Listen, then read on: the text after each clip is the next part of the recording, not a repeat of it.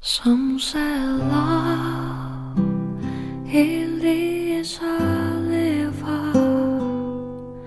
that drowns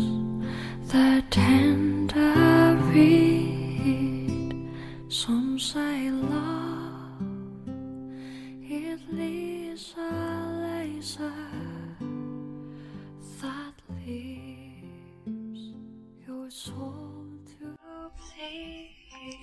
大家晚上好，这里依然是荔枝 FM 幺八零零三六，我想对你说电台，我是你们的主播佳宇，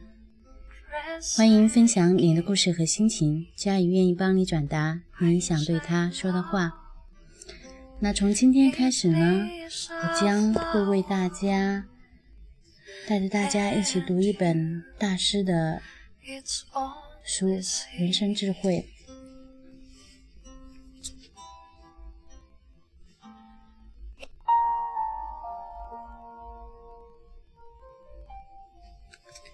在各种可变的外衣下，隐藏着同一个人。我们的自身构成却永远不会改变。一个人会在小细节上疏于防备，从而表露出自己的性格。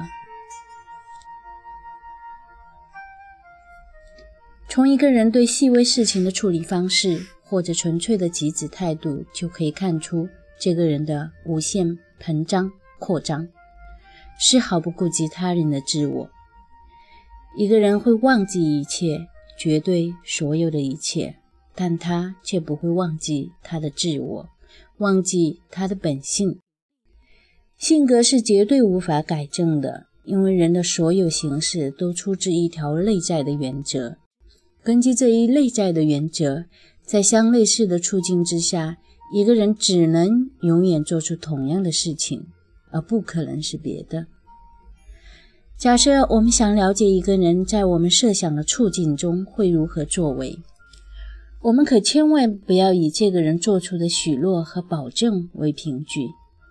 因为就算这个人出自真心许下诺言和做出保证，但他现在谈论的事情却并不是他自己所了解的。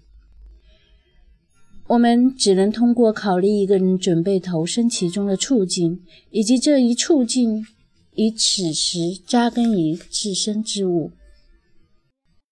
归根到底，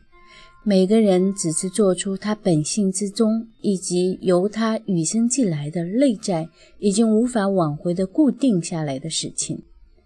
虽然智力才能需要得到发掘、修养，正如大自然的许多产品需要一番加工才可以让人们享受和利用一样，但在这两种情形里，任何修养和加工都不可以取代原有的材料。所有只是学习得来的，后天勉为其难获得的后继素后验素质，包括道德素质和智力素质。都的确不是货真价实的，是没有内容的表面功夫。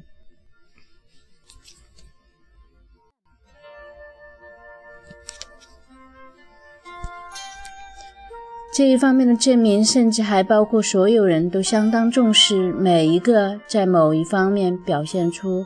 表现出众的人的面相、外形，以及这个人与生俱来的东西。所以人们都盼望一睹这个人的风采。这一世界不仅定夺了人们下一辈子的福祸，这些根据人们在这一辈子的善恶而定。其实，在这一世界，人们就已经得到了最后的审判，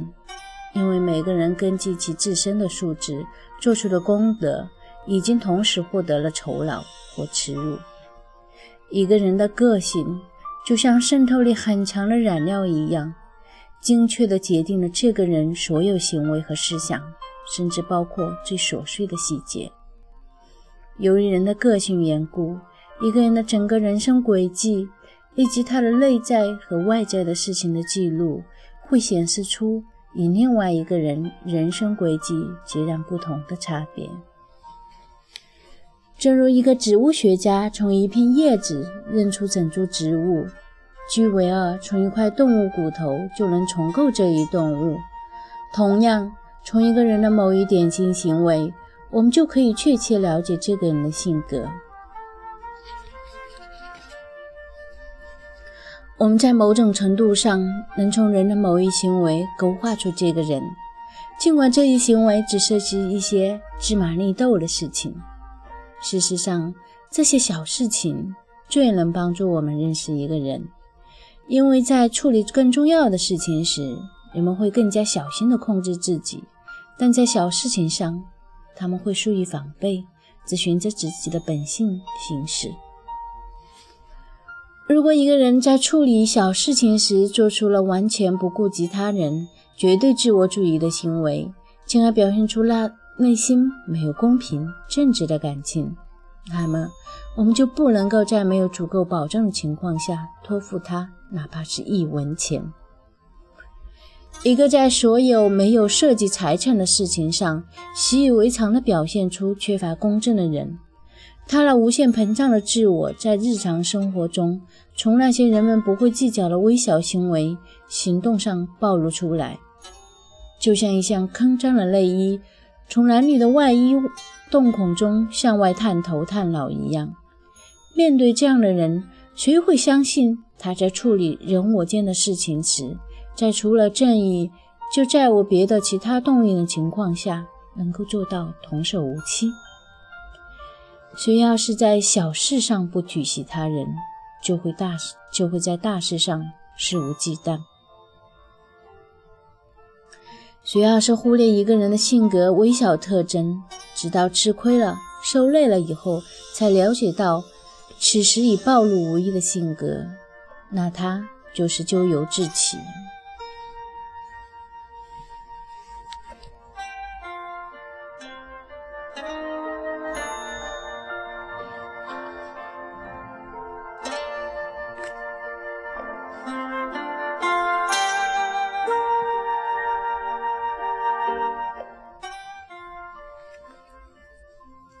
如果我们所谓的好朋友泄露出卑鄙、下流、恶劣的特性，哪怕这只是表现在毫不起眼的小事情上面，那我们就必须马上与这些好朋友一刀两断。认识人的入门和基础，的确是坚信一个人的行为在大体和本质上，并不是由这个人的理智、机智及其寄望和决心所指引的，并不因为这个人愿意成为这样或者那样的人。他就可以成为这样或者那样的人，不管他的愿望是多么的真诚。一个人的行为发自这个人与生俱来和不可改变的性格，并由动因特别具体安排。因此，一个人的行为是性格和动因这两种因素的产物。我们可以把一个人的行为比作一颗行星的运动轨迹。行星划出的轨迹是给予这一行星的离心力和太阳对其牵引的向心力共同作用的结果。前者代表了性格，后者则是动因的影响。谁要是明白了上述的道理，就会清楚，我们对自己在将来某一处境会如何作为的判断，顶多只是猜测而已。虽然我们经常会把这一猜测视为定论。一个人在将来某一情形出现的时候会如何作为，也可以预先完全确定下来。只要我们正确、细致地了解这个人的性格，以及他将身处其中的外在情形对他性格所产生的影响。